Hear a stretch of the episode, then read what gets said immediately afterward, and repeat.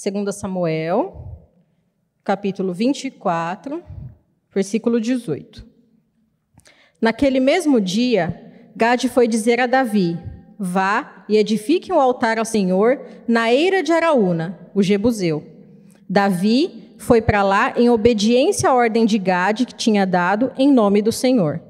Quando Araúna viu o rei e seus soldados vindo ao encontro dele, saiu e prostrou-se perante o rei com o rosto em terra. E disse: Por que o meu senhor e rei veio ao seu servo?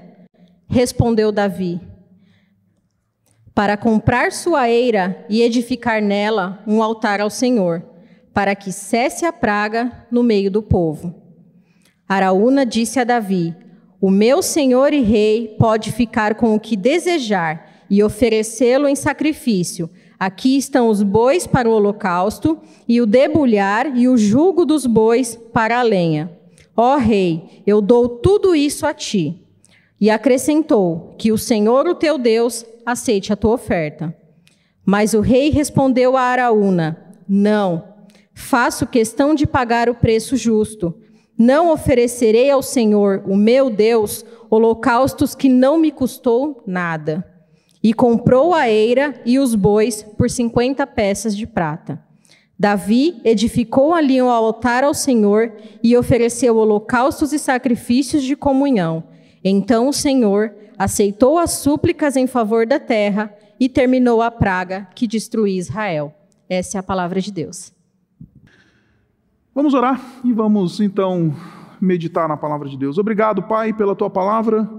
Obrigado porque o Senhor é bom. Obrigado porque o Senhor tem falado conosco por meio da tua palavra ao longo das últimas semanas e pedimos que uma vez mais o Senhor fale conosco, uma vez mais o Senhor nos instrua, uma vez mais o Senhor nos mostre a tua vontade e o teu plano para nós como teu povo, para que sejamos transformados na medida da generosidade. E que essa noite, uma vez mais, ah, sejamos abençoados por ti. Nós oramos no nome do Senhor Jesus. Amém. Estamos hoje encerrando essa série que nós começamos, essa microsérie que nós começamos dois domingos atrás, ah, que, em que nós estamos falando sobre a chamada teologia da generosidade. A teologia da generosidade na Igreja Batista Urbana, para nós, é a reversão ou o antídoto daquilo que nós estamos acostumados a ver no mundo evangélico hoje, que nós chamamos de teologia da prosperidade. A teologia da prosperidade é uma teologia que tem sido ensinada ao longo dos anos, no meio, no seio, nos arraiais evangélicos, no seio da igreja evangélica. E, e, e essa teologia da prosperidade, ela ela ensina nada mais nada menos que Jesus morreu para me fazer rico e saudável. Ponto.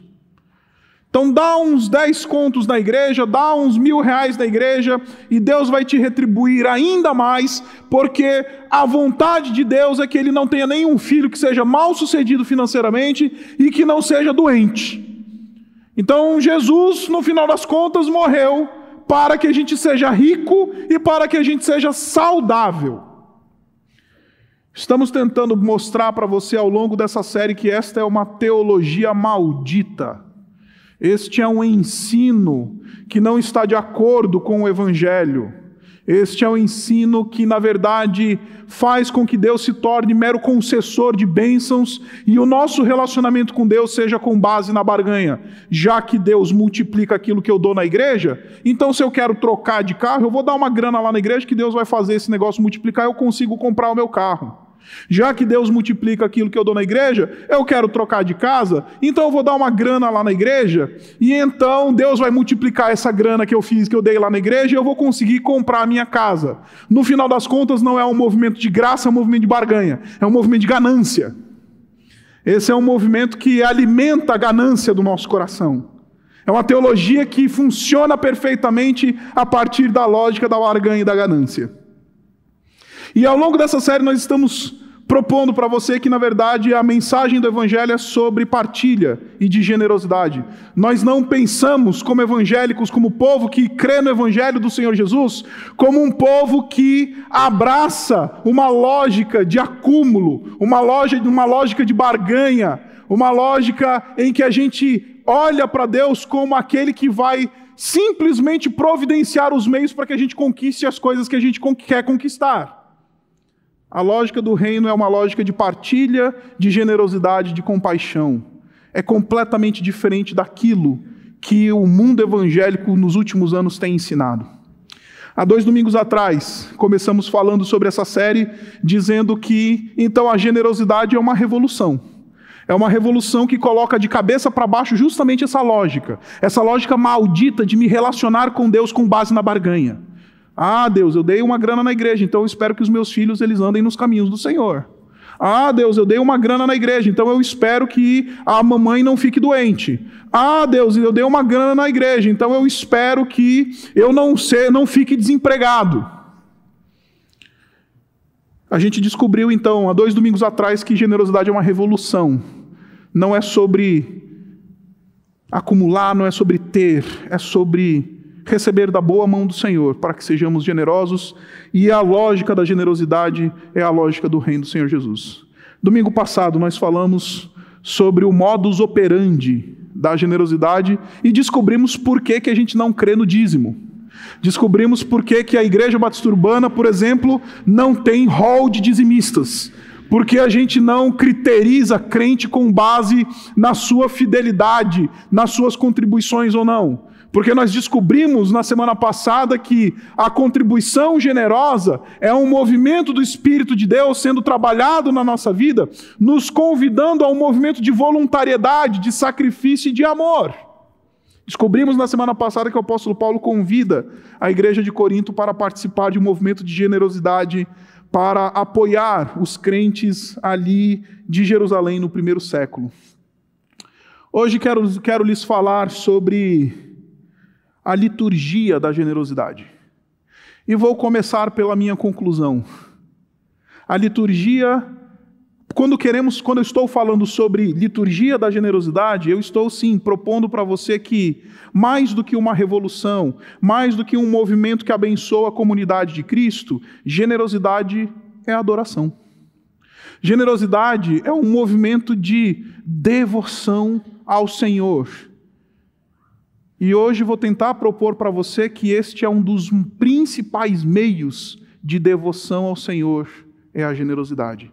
Mais do que só abençoar as pessoas, mais do que colocar de cabeça para baixo uma, uma, uma lógica de barganha, generosidade é sobre adoração. É sobre o que, que nós verdadeiramente adoramos. Agora, para que a gente possa entender bem esse texto, a gente precisa entender um pouquinho o contexto dessa história que a gente leu aqui. O, o livro de 2 Samuel, no capítulo 24, ele vai narrar para nós esses eventos que aconteceram quando Davi estava no ápice do seu reinado, quando ele estava gozando da maior estabilidade dentro do seu reino, as coisas estavam indo bem em todos os sentidos. Ele já tinha aplacado a revolta do seu filho Absalão, ele já tinha expulsado todos os seus inimigos, ele já tinha alargado todo o seu território, a nação estava desfrutando de estabilidade econômica, a nação estava desfrutando de estabilidade social, a nação estava desfrutando, estava num momento bom. E justamente neste momento bom, o texto vai falar para nós que o Senhor está irado contra a nação de Israel. Olha o versículo 1 do capítulo 24 comigo. Versículo 1 do capítulo 24 ele diz assim: Mais uma vez, irou-se o Senhor contra Israel. Deus está irado contra a nação de Israel. Deus, ele, embora a nação esteja bem aos olhos humanos, o reino esteja estabilizado, na perspectiva espiritual, esta nação está debaixo de ira do Senhor. Deus está irado com essa nação. E a pergunta que se levanta é então, por que, que Deus está irado com essa nação? Deus está irado contra este rei? Por que que, por que que num momento tão bom, num momento tão legal, num momento de tanta estabilidade, o texto vai dizer para nós que a ira de Deus está sobre esse povo. Isso daqui já nos deixa uma lição, meus irmãos, muito, muito interessante, porque no mundo evangélico a gente aprendeu a traduzir bênçãos materiais, sucesso de, na, de ordem material, como o equivalente de sucesso espiritual. A gente diz: se eu estou bem, se os meus filhos não estão lá metidos nas drogas, se eu tenho grana para pagar e sobra ainda um pouquinho no final do mês, depois que paguei todas as contas, então quer dizer que Deus está a meu favor.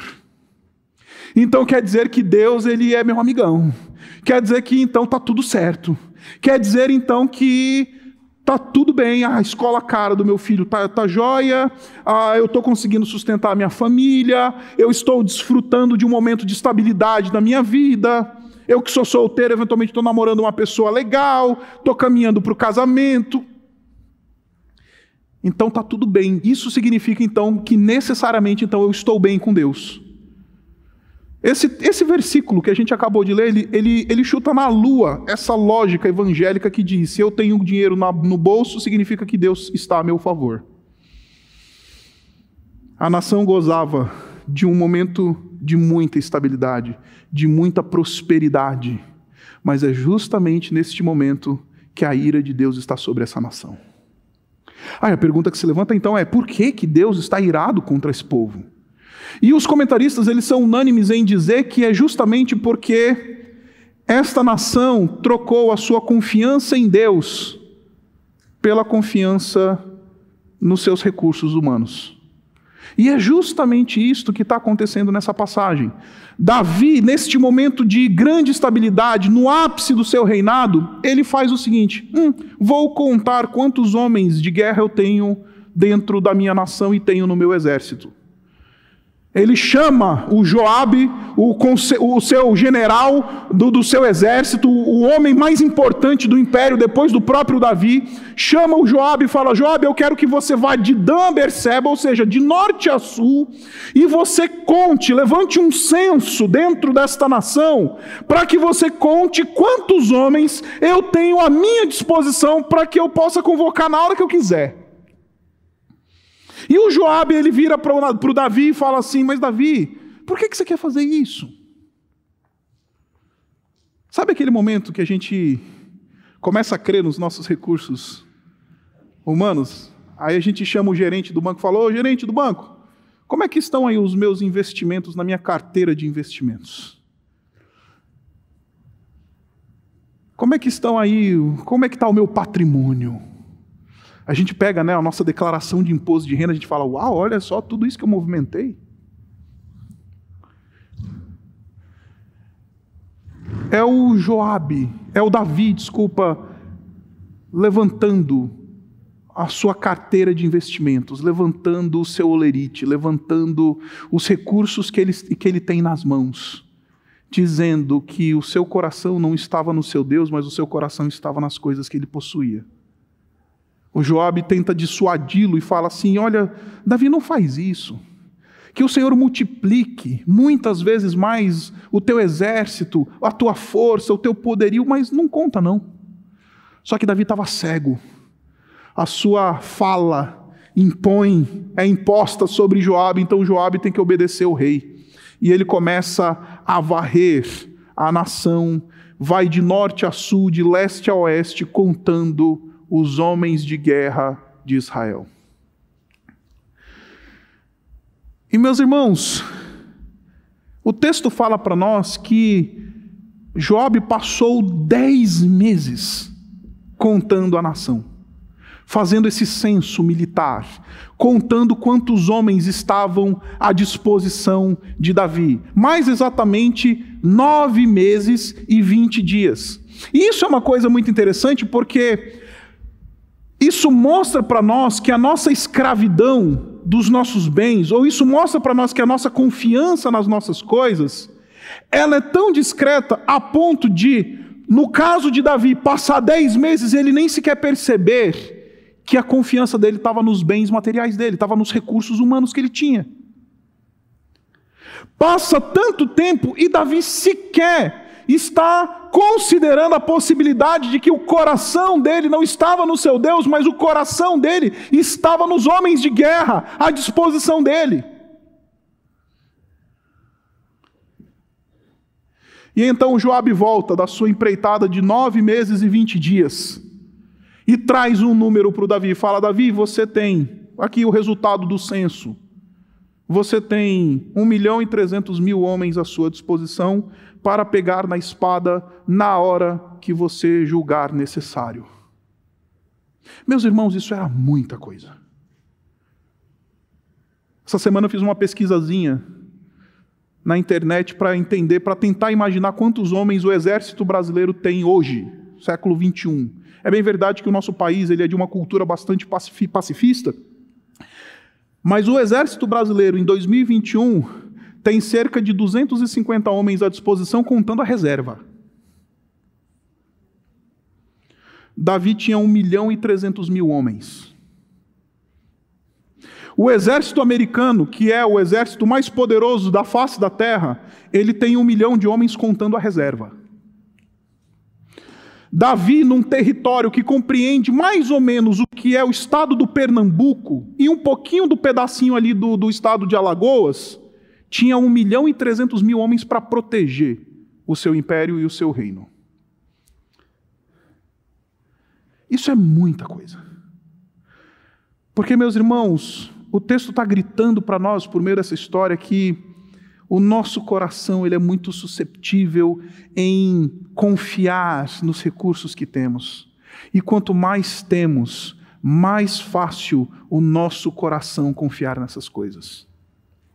Mais fácil a gente deixar de confiar no nosso Deus e confiar nos bens que possuímos.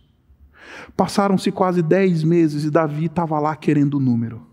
E aí o versículo 10, ele é muito interessante porque ele conta para nós a reação do Davi depois que ele ouviu esse censo, esse número. 800 mil homens no norte, 500 mil homens no sul, 1 milhão e 300 mil homens à sua disposição, Davi. Versículo 10 diz assim: Depois de contar o povo, Davi sentiu remorso e disse ao Senhor: Senhor, pequei gravemente com o que fiz. Agora, Senhor, eu imploro que perdoes o pecado do teu servo, porque cometi uma grande loucura. Davi qualifica confiança em recursos humanos como loucura. É loucura crer no olerite. É loucura crer nos bens que possuo. É loucura colocar nossa segurança e nossa confiança nos nossos recursos. Na mente do autor bíblico, isto é loucura. Davi está dizendo: cometi uma grande loucura, deixar com que o meu coração confiasse nos meus recursos e não no meu Deus que cuida de mim, não no meu Deus que me colocou onde estou, não no meu Deus que me capacitou para fazer aquilo que faço, não no meu Deus que me abriu todas as portas que tenho abertas para mim, não no meu Deus que está me sustentando dia após dia.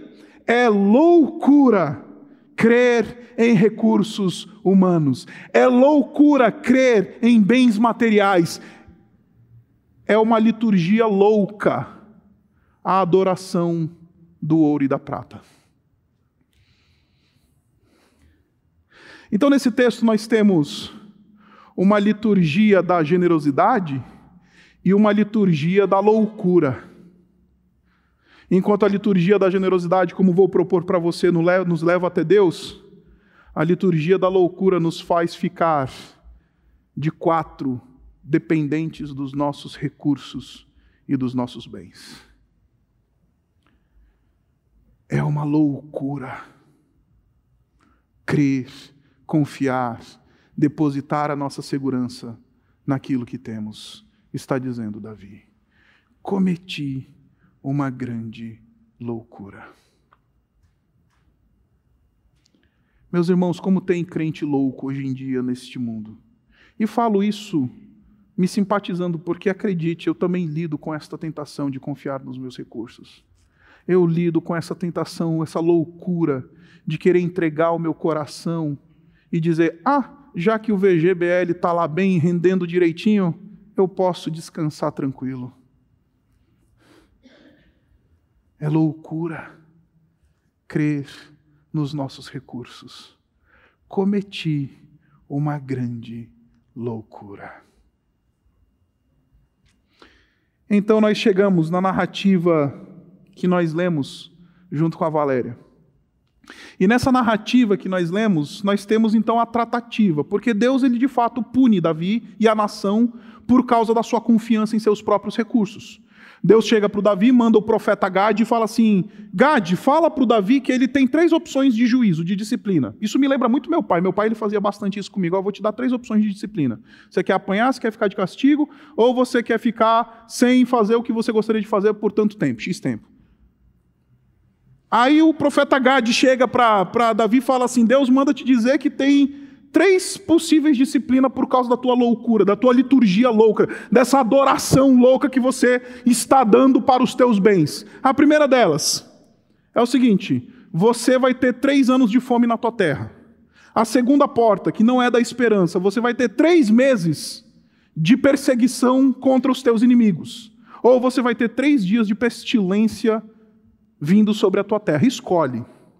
Aí Davi diz: é melhor cair nas, nas mãos de Deus do que dos meus inimigos. Então eu prefiro três dias de pestilência. O anjo do Senhor desce sobre a terra, sobre aquela nação, e 70 mil são dizimados imediatamente. Naquele momento, naquele momento, Deus envia o profeta Gade para essa cena que a gente acabou de ler.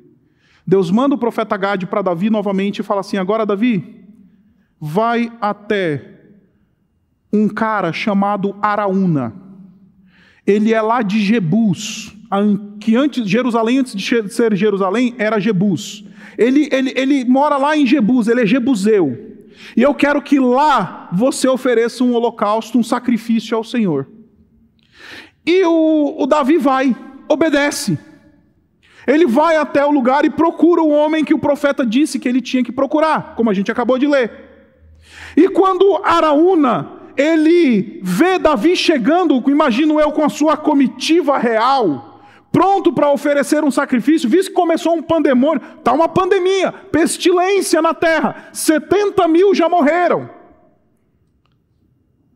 Eu vou lá oferecer, porque é na hora do aperto que a gente lembra de Deus, né? Aí eu vou lá oferecer um sacrifício ao Senhor, eu vou lá oferecer alguma coisa, já que o profeta disse para eu ir, eu vou lá também. Na hora do aperto, meu amigo, todo mundo faz o que o pastor diz para fazer.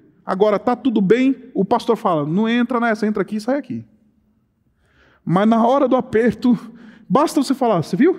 Agora faz assim, aí faz. É impressionante. Aí Davi vai. E aí, chega lá, o Araúna encontra a comitiva de Davi, encontra o próprio rei e pergunta: O que, que o senhor está fazendo aqui? Eu não sou digno de receber o rei na minha terra. Aí então Davi explica e diz: Eu vim aqui oferecer sacrifício ao Senhor.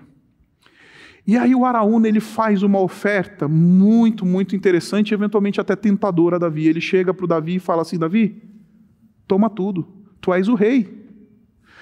Está aqui, ó, madeira, pega os bois, a terra é tua, faz o que você quiser. Nessa hora, Davi diz: Não, não oferecerei ao Senhor holocaustos, sacrifícios que não me custem nada. Davi rejeita a oferta aparentemente generosa de, de, de Araúna. Uma oferta que aparentemente é legítima. Puxa, está chegando o rei. O rei chegou no meu terreno, no meu território, na minha terra, e falou assim: Eu quero oferecer sacrifícios ao Senhor. Nada mais natural do que eu chegar para o rei e falar: Então toma aqui, ó, tem madeira, está aqui o fogo, está aqui os bois, toma que o Senhor ouça a tua petição. Só que não, Davi ele, ele entende esse movimento. Davi ele é muito criterioso, como um homem espiritual que era, ele é um homem que está pensando esta realidade a partir de uma perspectiva espiritual, porque afinal de contas, não faria mal nenhum Davi aceitar essa oferta que está recebendo do seu servo. Mas não, não é assim que funcionam as coisas. Em primeiro lugar, quando Davi rejeita essa oferta, ele simplesmente está mostrando para nós e está nos ensinando que quando a gente ama dinheiro, a gente eventualmente vai usar pessoas. Davi escolhe não usar Araúna para o seu próprio benefício. Porque ou nós amamos o dinheiro e usamos as pessoas, ou nós amamos as pessoas e usamos o dinheiro. Quando Davi, ele diz, eu não quero, eu vou pagar o devido preço. Ele está dizendo, eu não vou me relacionar contigo nos termos do que você tem para me oferecer. Eu não vou te usar, Auna. Você não é simplesmente um objeto do qual eu extraio alguma coisa que me é interessante. Quando ele recusa a oferta de Araúna, ele está dizendo: Não vou te usar, Araúna. Não é legítimo que eu queira bênçãos do Senhor, querendo usar a tua oferta. Porque se eu quero oferecer alguma coisa ao Senhor, eu preciso fazer esse movimento de sacrifício, eu preciso fazer esse movimento de doação, eu preciso fazer esse movimento de entrega, e não usar a tua oferta para que eu tenha favor do Senhor. Eu não vou te usar, Araúna. Eu não vou usar você, Araúna. E meus irmãos, isso daqui se aplica em tudo. Isso se aplica não somente na nossa vida espiritual, quando a gente vem para a igreja e fica perguntando assim: o que, essa igreja tem para me oferecer? O que, essa igreja tem para oferecer para os meus filhos? O que, que esse tal Jesus tem para acrescentar na minha vida? Isso é uma relação espiritual de barganha, de uso e benefício. É o custo-benefício. O que, que tem para me oferecer? Araúna, o que, que você tem para me oferecer aí? Você tem aí uma madeira, você tem aí umas pedras, uns bois para eu queimar aqui para o Senhor. O que, que você tem para me oferecer, Araúna? Mas não somente nesses termos a gente se relaciona em termos de custo-benefício com a igreja, a gente se relaciona em termos de custo-benefício com os nossos, os nossos pares no trabalho, com as pessoas que estão perto de nós, a gente se relaciona com os nossos familiares na relação do custo-benefício. O que, que esse cara tem para me oferecer? Eu estou acostumado, isso daqui eu não falei para o pessoal de manhã, eu devia ter falado. Eu estou acostumado a encontrar casais que chegam no meu gabinete buscando aconselhamento pré-nupcial e a razão pela qual eles querem casar é simplesmente porque ele é um bom partido, ela é um bom partido, ela tem algo para me oferecer, ele tem algo para me oferecer, a gente troca os nossos interesses e a gente vai casar, pastor. Isso é mais comum do que você imagina.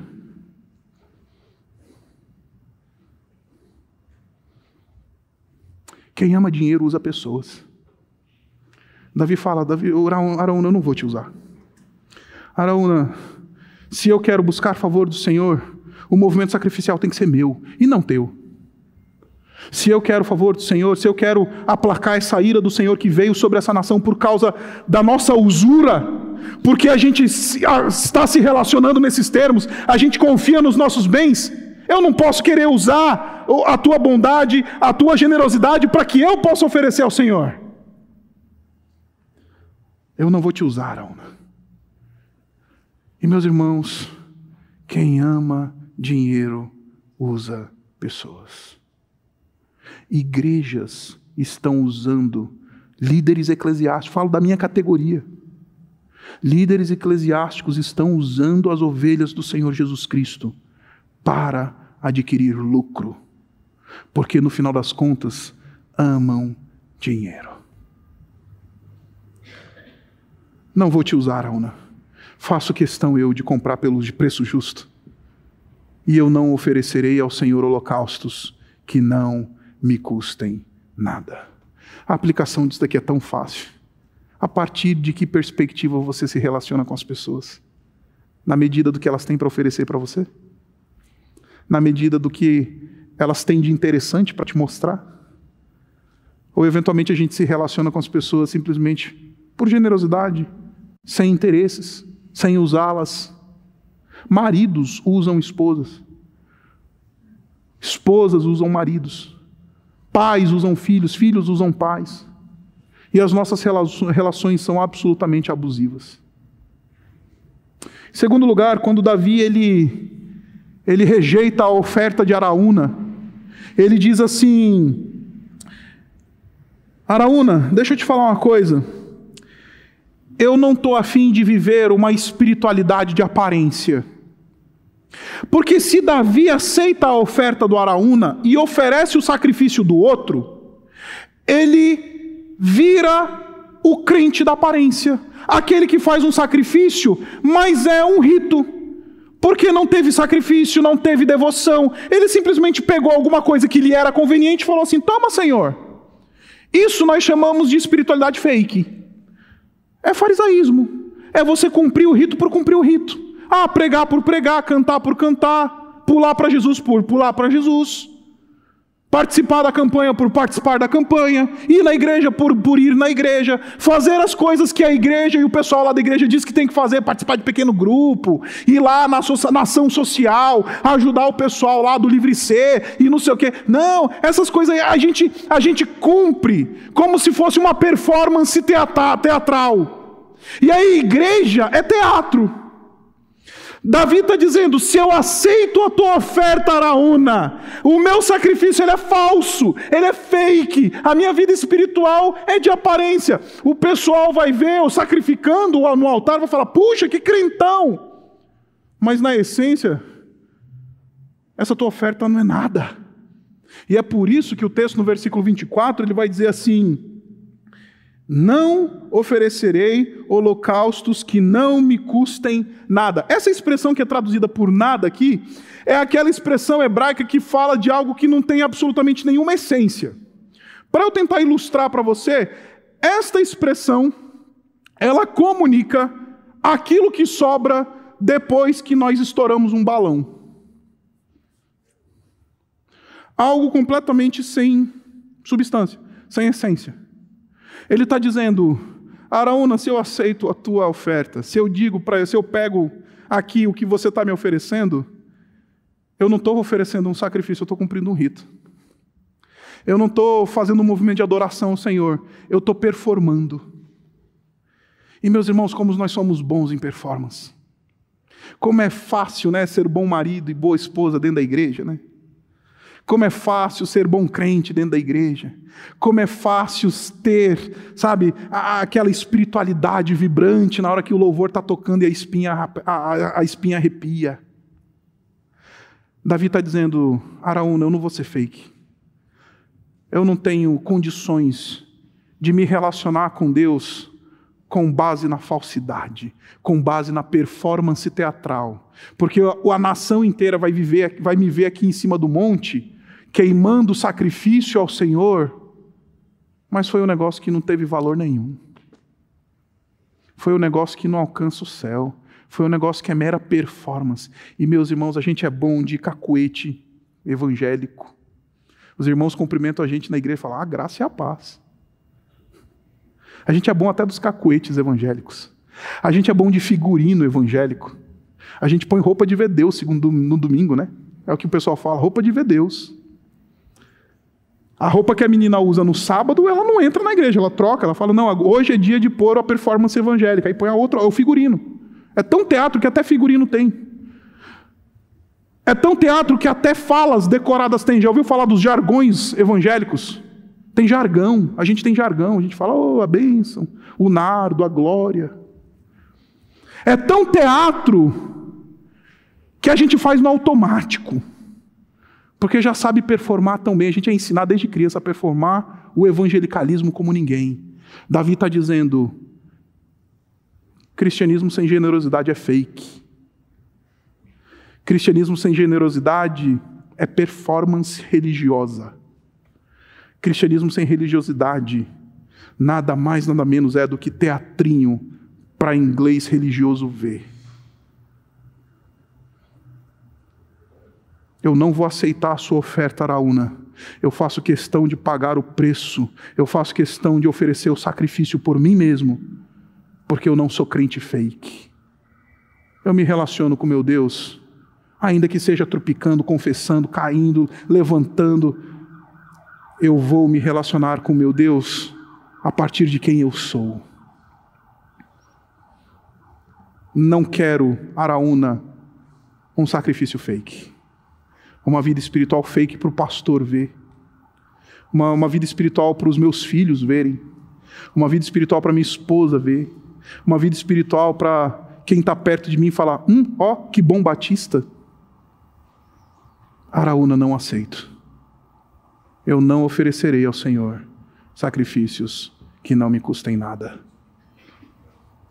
Por isso, meus irmãos, que é muito fácil, muito, muito fácil, ser um dizimista e oferecer um cheque pompudo e ainda assim essa, esse sacrifício ser um nada. Deu para entender? Eu lembro que alguns anos atrás eu fui convidado para pregar numa igreja e eu acho que me deram alguma coisa de temática, de generosidade, alguma coisa do tipo. Eu lembro que eu mencionei alguma coisa no sermão que preguei nessa igreja sobre dízimo, contribuição, generosidade, suporte dos, dos necessitados e etc e tal. Aí vem um senhor conversar comigo no final do culto. Ele virou para mim assim, me desprezou, falou: ah, "Você que é garoto? Deixa eu te falar, pastor." Pois não. Eu quero dizer para você que eu me converti, me converti em 1973. Falei, uau, amém. É, e desde 1973 eu não falho no meu dízimo um mês sequer. Que ano é que você nasceu? Aí eu virei para ele e falei assim, bem depois de 1973. Aí ele falou, pois é, antes de você nascer, pastor, eu sou um dizimista fiel. Esse é o que oferece o cheque pompudo, mas é um nada, não tem substância. Deu para entender? É aquele que performa, é aquele que faz o, o movimento ritual, é aquele que assina o cheque pompudo, mas é um oferecer um nada. Porque note, Davi está dizendo: Araúna, se eu pego as tuas coisas e ofereço ao Senhor, eu estou oferecendo alguma coisa mas é uma coisa que não vale nada. E tem crente que passa anos entregando dízimo, passa anos indo para a igreja, passa anos cantando no louvor, passa anos vivendo a vida de crente, e a sua vida é espiritual é equivalente àquilo que, no, que sobra quando a gente estoura um balão. Aí não se, não, não se surpreende porque não tem fruto, né? Não se surpreende porque não tem mudança de vida. Não se surpreende porque não tem renovação, não tem casamento sendo tratado, não tem vida sendo mudada, não tem hábitos escravizadores sendo, sendo me libertando desses hábitos escravizadores. Não, não tem mudança de vida, é só performance. Sou dizimista desde 1973. Essa é a fala do crente fake que aceita a oferta do Araúna. Em terceiro lugar, e eu começo a caminhar por fim, o texto vai dizer para a gente que Araúna, ele entendeu e ele aceitou a compra. E Davi compra então, não somente os utensílios da oferta, mas ele compra também toda aquela terra. Se você um dia fizer uma pesquisa bíblicazinha, você vai ver lá em 1 Crônicas, no capítulo 21, que Davi comprou não somente os utensílios do sacrifício, mas ele comprou toda a terra do Araúna. E eu vou tentar atualizar aqui os valores, que ele fala aqui de peças de ouro, peças de prata, etc. Um shekel, que é a medida usada aqui no texto original, ele, traduzindo tudo isso daqui que a gente tem, 600 shekels de ouro, isso significa que Davi comprou toda a terra do Araúna por um valor que hoje seria algo equivalente a 2 milhões e 300 mil reais. A terra inteira do homem. O, os utensílios do altar, do, do sacrifício, a madeira, os bois, as coisas que iam ser sacrificadas, ele comprou por algo em torno de 4 mil reais, só o, o equipamento e aquilo que foi usado no sacrifício. Davi compra a terra, Davi compra as coisas do sacrifício por preço, preço justo, e então ele oferece ao Senhor um holocausto, ele oferece ao Senhor um sacrifício. E aí, o texto, muito interessante, no versículo 25, ele vai dizer assim: Davi edificou ali um altar ao Senhor e ofereceu holocaustos e sacrifícios de comunhão. E eu acho sensacional que o autor bíblico nos diga que tipo de sacrifício Davi ofereceu ali. Davi não ofereceu um sacrifício pelo pecado, Davi não ofereceu um sacrifício litúrgico, Davi ofereceu um sacrifício de comunhão. E deixe-me explicar para você o que está acontecendo aqui. Lá na nação de Israel no passado, pelo menos três tipos de sacrifício os judeus eles sacrificavam na sua vida religiosa. O primeiro deles e o mais conhecido é o sacrifício pelo pecado. Então, se o cara pisava na bola, se o indivíduo ele estava devendo, ele ia lá no, no, templo, ia lá no tabernáculo, não tinha templo na época, ele ia lá no tabernáculo e oferecia lá um animal, oferecia lá um sacrifício pelo pecado, pela culpa.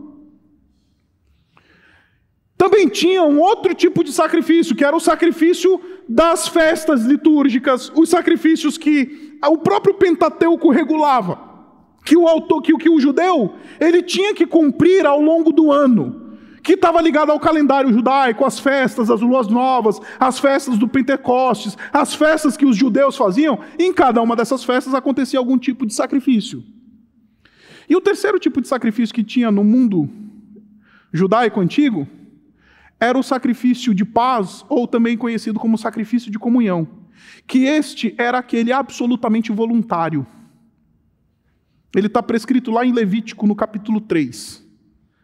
E o, e, o, e o sacrifício da comunhão é aquele sacrifício que o indivíduo faz simplesmente como um movimento de devoção e de adoração. Simplesmente para dizer: Deus, é melhor ter comunhão contigo do que ter uma casa de dois milhões de reais. É melhor ter comunhão contigo do que viver uma espiritualidade fake. Deus, é melhor ter comunhão contigo e estar na tua presença é muito melhor do que qualquer bem que posso possuir. Esse mesmo Davi entendeu isso e ele escreveu no Salmo: Tu és melhor do que todas as posses, ó Deus, que possuo. Não tenho outro bem além de ti, Senhor.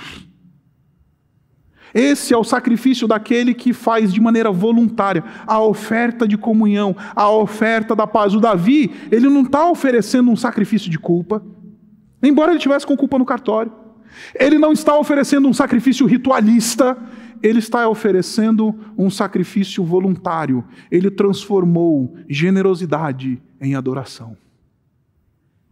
Aí ele fala: Senhor, não é sobre o quanto eu entrego, é simplesmente sobre andar na tua presença é simplesmente sobre viver aos teus pés, viver uma vida de intimidade contigo. Não é sobre cumprir rito, não é sobre ficar querendo tentar me redimir contigo, é simplesmente sobre estar perto de ti. A nossa generosidade, meus irmãos, é uma expressão de adoração que nos leva para perto de Deus.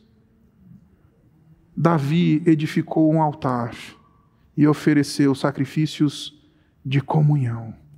Porque ele está dizendo: Senhor, não tem nada melhor do que andar perto de ti. Não tem nada melhor, nada melhor do que ver meus filhos crescendo te amando. Não tem nada melhor do que ver o meu coração sendo transformado pela tua presença.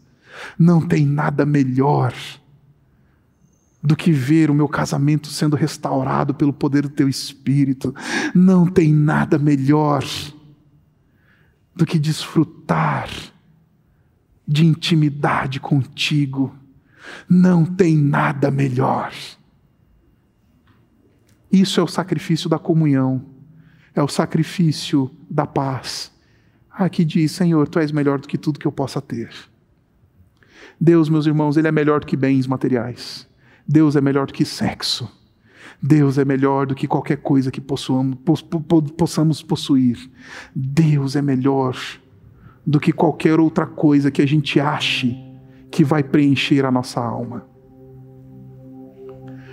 Agora, meus irmãos, uma coisa que eu guardei para o final é que esse mesmo terreno que Davi comprou, ele tem uma história lindíssima em toda a narrativa bíblica. Toda toda a narrativa bíblica. Esse mesmo terreno, cerca de 1500 anos antes do próprio Davi,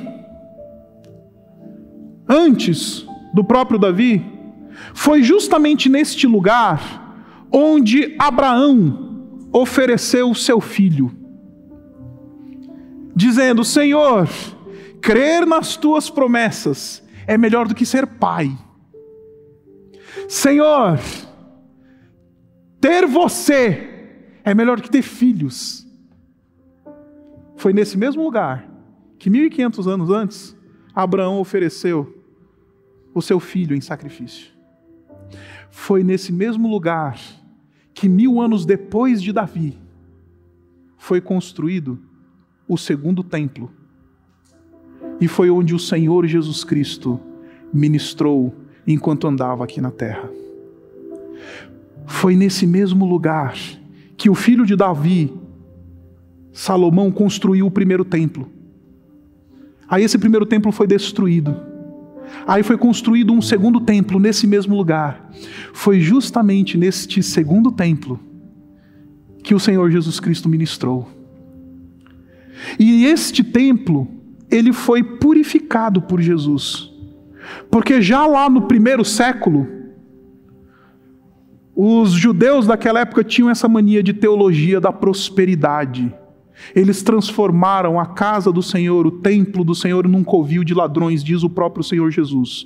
A teologia da prosperidade faz com que a igreja do Senhor Jesus Cristo se transforme num covil de ladrões. Assim como, é, como foi no primeiro século, é assim hoje.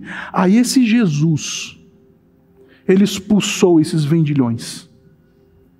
E ele falou: A minha casa será chamada casa de oração para todos os povos.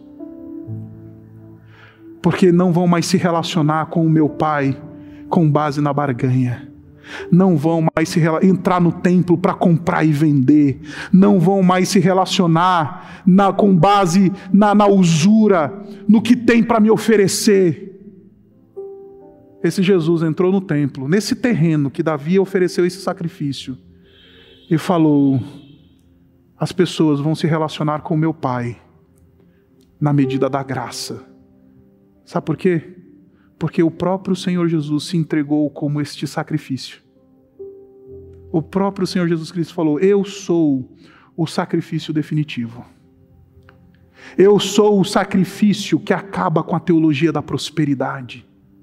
Eu sou o sacrifício que faz com que pessoas se encontrem com Deus com base na graça e sejam transformadas e libertas desse mal de confiar nos seus bens e são conduzidas num movimento de generosidade, porque Jesus é o sacrifício perfeito que faz com que a gente deixe de se relacionar com Deus com base na barganha. Aí a gente vai para Deus não na medida do que Ele tem para me oferecer. A gente vai para Deus na medida de entregar tudo e falar: Senhor, toma minha vida, porque Tu és melhor do que qualquer coisa que eu possa possuir. O Senhor Jesus Cristo comprou acesso a Deus o Pai no dia que Ele se tornou um sacrifício perfeito. No dia que Ele disse: Nesse terreno que Davi comprou do Araúna, eu vou purificar esse templo que foi construído nessa mesma propriedade. E vou dizer: o acesso ao meu Pai está garantido pela graça. Por isso, meus irmãos, eu vim dizer para vocês e encerrar essa microsérie, convidando vocês a um movimento de reflexão, considerando quais são os termos que eu tenho me relacionado com Deus. Quais são os termos que eu tenho me relacionado com o próximo? Quais são os termos que eu tenho me relacionado com meus filhos, com a minha esposa, com os meus familiares? Quais são os termos? E eu vim convidar você a dizer: Senhor, não permita que eu me relacione com outras pessoas na medida do uso. Não quero aceitar a oferta do Araúna porque Jesus morreu na cruz, eu já posso comparecer diante de Deus e falar: Senhor, é isso que eu sou. Eu não posso, eu não preciso bancar fake. Eu não preciso bancar espiritualidade, super-herói de mentira. É isso que eu sou, Senhor. E obrigado porque Jesus cobriu os meus pecados. É isso que eu sou, Senhor. E obrigado porque o acesso está garantido. Então não permita que eu seja escravo dos meus bens. Não permita que eu seja escravo de usura. Não permita que eu confie nos meus recursos humanos. Mas faz de mim alguém que tem um coração generoso.